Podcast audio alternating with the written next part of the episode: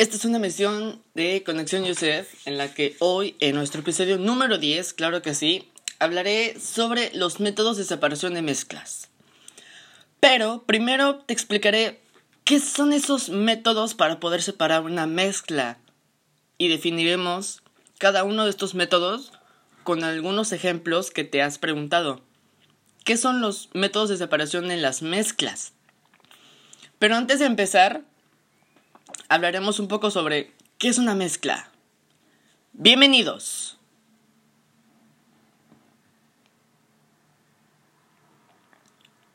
Sabemos que una mezcla es la combinación de dos o más sustancias en las que las dos conservan sus propiedades. Y para poder separarlas necesitamos usar los diferentes tipos de métodos de separación para estas mezclas. Pero, ¿qué son? Bueno, los métodos de separación son, son métodos que se utilizan para poder separar las fases a esos distintos procedimientos en las cuales separan dos o más componentes de una mezcla, ya que sus componentes conservan sus propiedades luego de poder o ser separadas, ¿no? Pero para que puedan, para que la podamos aplicar en esos métodos, ¿no? Funcionan tanto en mezclas homogéneas como en las mezclas heterogéneas, dependiendo del método que hemos aplicado se lograrán los componentes originales, o sea, los que conservan su estado original. Pero habíamos dicho que una mezcla homogénea es una mezcla la cual es que sus componentes no se pueden ver a simple vista. ¿Ya? Y las mezclas heterogéneas son en las que sí se pueden ver sus, sus componentes, ¿no? Y bueno, vamos a ir empezando. Primero, vemos que el primer método para poder separar ya esta, estos métodos se utiliza para las mezclas homogéneas son la evaporación, la cual es el método en la cual se utiliza para poder recoger el soluto del que desprende el gas y abandona lo que es la mezcla. Por ejemplo, para que ustedes lo logren identificar, y esto va con el punto de ebullición, ¿no? ¿Qué es el punto de ebullición? Bueno, el punto de ebullición es el, el punto de calentamiento que sube la temperatura para que esa mezcla se pueda hervir y pueda soltar ese gas o desprender ese gas y así poder soltar un estado gaseoso, ¿no? Porque está hirviendo. Luego está la destilación. ¿Por qué es destilación? Bueno, antes de entrar al tema, ustedes se han, han visto los vinos, las cervezas, A eso se le llama destilación. ¿Pero por qué? Porque están separando otros componentes. No, lo están recolectando. Pero allá en Alemania, el 2 o 3 de octubre, o más bien en el mes de octubre, porque no me acuerdo del día, es su Oktoberfest. así se llama, Oktoberfest, donde eh, hacen su fiesta y toman cerveza, vinos, etc. ¿No? Pero la destilación es un método que se utiliza para poder recoger el disolvente, la cual se, se agarra y se condensa, ¿no? A medida que va abandonando la mezcla. Que para ello, pues, se emplea un matraz con un termómetro para ver su punto de, de ebullición y así mientras este se va evaporando se va evaporando y va bajando por un material que se llama el condensador. Este condensador lo que hace es generar y cambiar su punto de fusión a, y ponérselo frío para poderlo recolectar en otro matraz. ¿Ya? Bueno, el otro, ¿no? Es la cristalización, ¿no?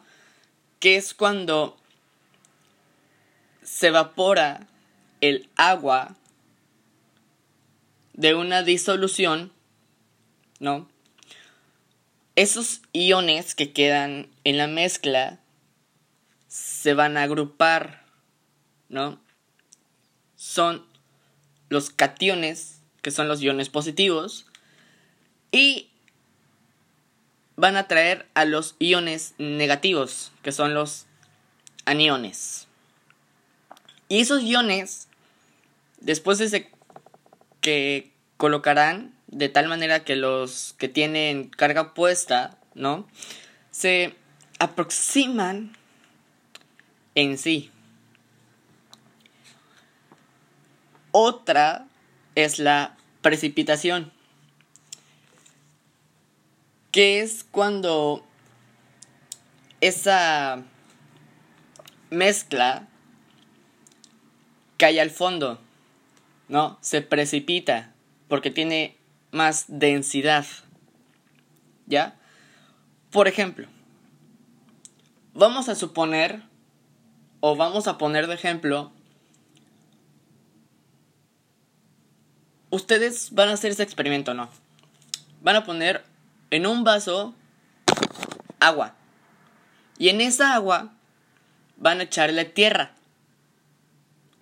¿Qué creen que es lo que va a pasar después? ¿Se va a quedar flotando o se va a ir hasta el fondo? O sea, que se va a precipitar.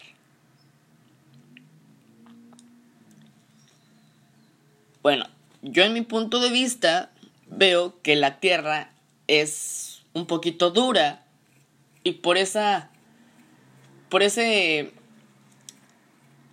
material, ¿no?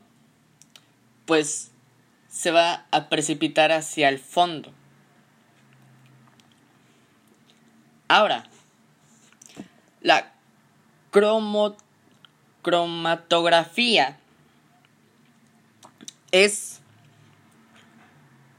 y se utiliza cuando hay muchos solutos o cantidades muy pequeñas de estas.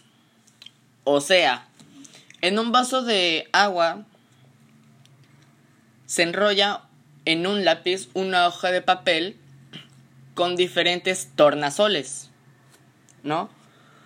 O más bien eh, se va subiendo el pH y así vemos los colores de los solutos muy pequeños. Luego, en las mezclas heterogéneas, en las que sí podemos ver, es la decantación.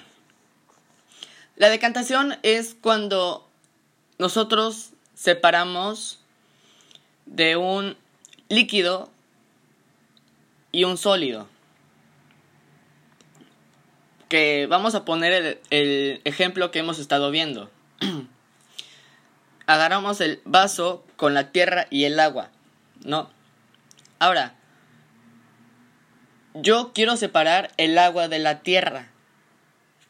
Voy por otro vaso de agua, bueno, por otro vaso, y le empiezo a echar el agua sin que la tierra se me traslade a, la, a otro vaso. Ahora, de filtración es cuando se separa un sólido de un líquido. Por ejemplo, esto lo hacemos en la manera, bueno, en la vida cotidiana, porque nosotros estamos filtrando café, ¿no? Para esas madres o hermanas que toman café, o esa familia que toman café, al tener una cafetera, filtran café, ¿no? Porque le ponen agua y café. Y a eso, el café como es sólido, es duro, el agua lo que va haciendo es tirando ese colorcito para que sea un café. Pero al final, ¿qué pasa? El café se sigue quedando en la cafetera. No se tira. No se tira en la cafetera. ¿No? Para ser recogido. Otra, otro proceso es la magnetización. Que obviamente habla sobre los imanes, ¿no?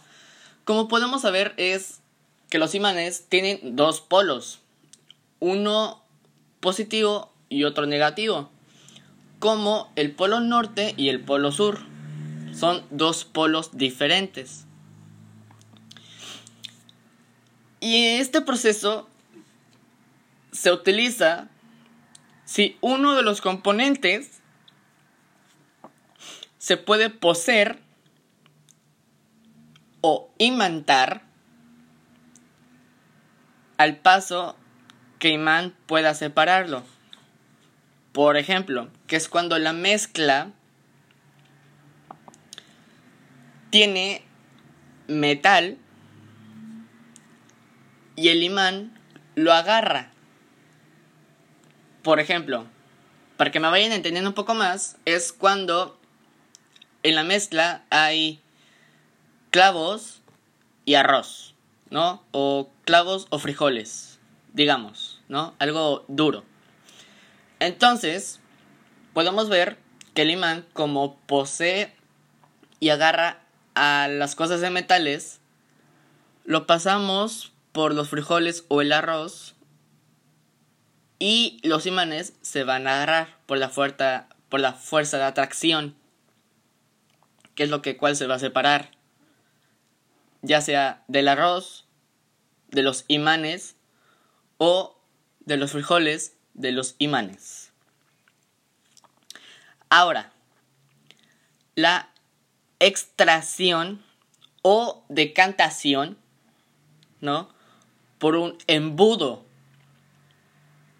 Escuchen bien, embudo. Y estos embudos también se utilizan en la filtración. Y ya. Es el único que se utiliza la decantación. Donde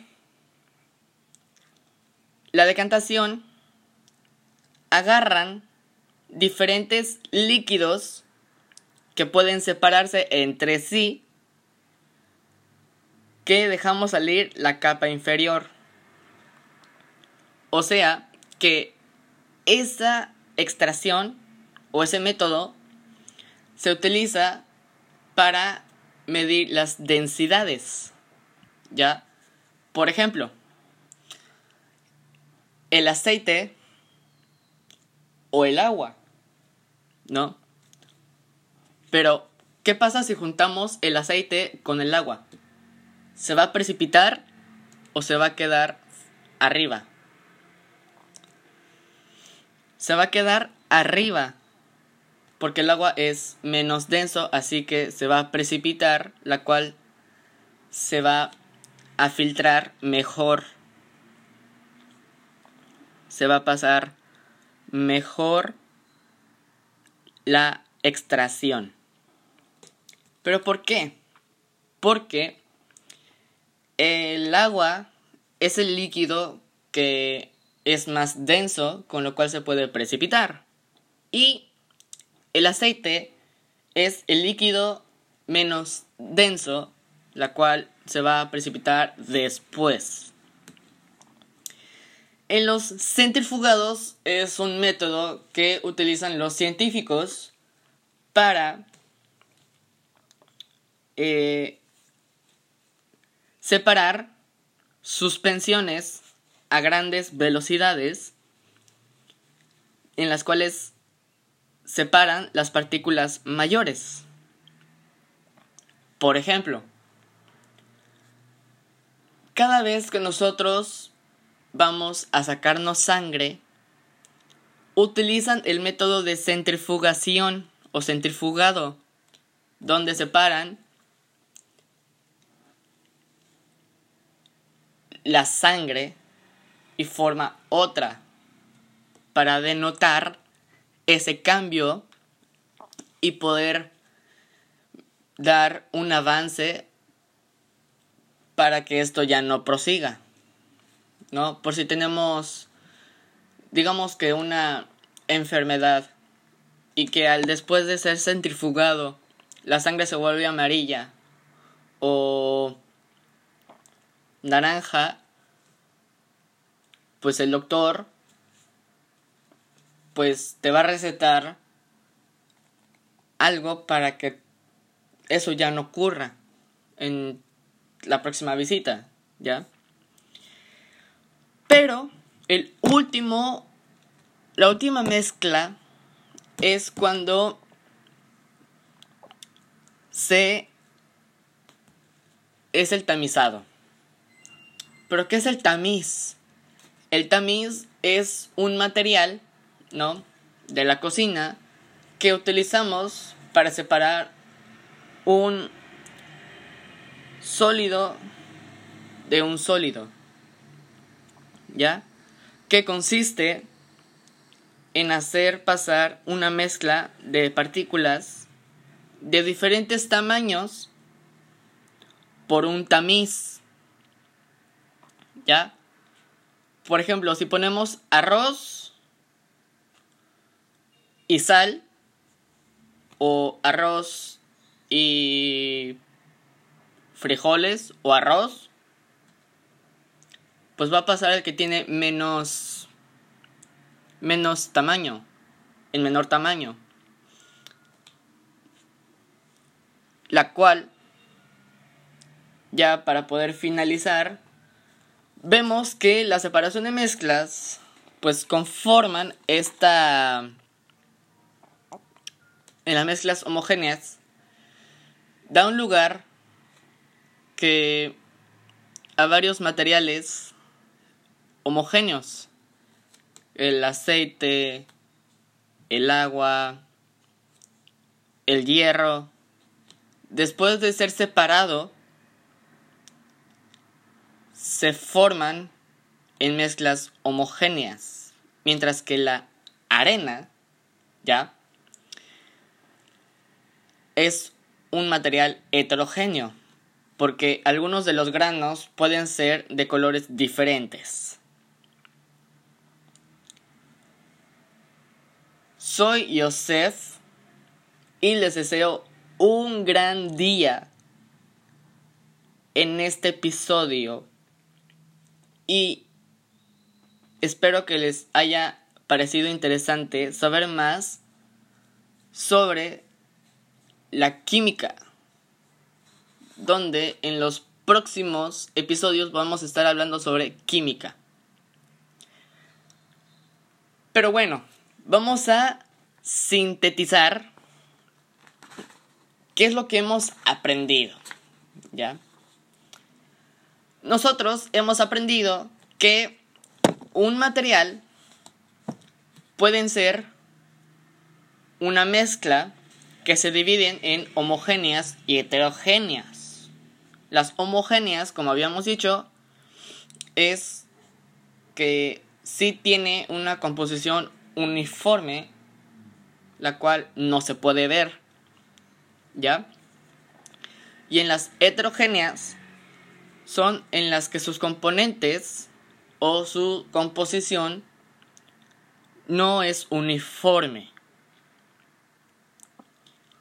Y también los materiales pueden ser sustancias puras. Una sustancia pura es una sustancia en la cual es agarrado del mismo elemento, ¿ya? Está formada por el mismo elemento de moléculas que poseen propiedades o composiciones similares. Que por ejemplo, el agua, el hidrógeno, el oxígeno, el alcohol, el nitrógeno. ¿Ya? Entonces, pero las sustancias puras pueden ser elementos y compuestos. Pero, ¿qué es un elemento? Un elemento es una sustancia química pura formada a partir de un átomo. Escuchen bien, elemento es una sustancia química formada a partir de un átomo. No se puede dividir o transformarse por una reacción química. Y hasta en la actualidad se sabe que son 118 elementos en la tabla periódica que se diferencia por el número atómico o por su número atómico, que son los números de protones. Por ejemplo, en la tabla periódica, si localizamos el número 1, ¿no? que es el primerito, es el hidrógeno, cuyo símbolo es el H mayúscula y su número es 1. Eso es un elemento.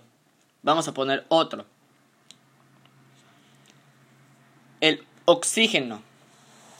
El oxígeno podemos ver en nuestra tabla que es el elemento número 8 y que está y se denota con una O mayúscula. ¿Ya? Y un compuesto, escuchen bien, compuesto, que está que son sustancias puras también, formadas por un conjunto de moléculas o iones que están unidas. Y estos tipos de compuestos pueden ser inorgánicos, que son el agua, los ácidos, el nitrato de plata, y los orgánicos, que son los etanol, las proteínas y los carbohidratos. Pero un compuesto es la combinación de dos o más elementos. Vamos a poner un ejemplo. Un ejemplo es el cloruro de sodio. Y su fórmula es NaCl. NaCl. Entonces, eso es un compuesto, porque ya son dos. pero al momento de juntar tres o cuatro elementos, eso ya es un compuesto. ¿Ya? Y una mezcla es la combinación de diversos elementos y o moléculas que no están unidas químicamente. ¿Ya? Por ejemplo, podemos hacer una mezcla que es el café que primero le ponemos el azúcar a la taza, luego le agregamos el café y al final, si unos si le quieren poner leche, le van a poner leche o no. Entonces le ponen la leche y lo baten, lo disuelven, ¿ya? Lo mezclan. Y eso es una mezcla. Bueno, ahora que ya comprendimos qué es los materiales, ¿ya? O más bien las mezclas y su, sus métodos de separación, así podemos terminar este episodio.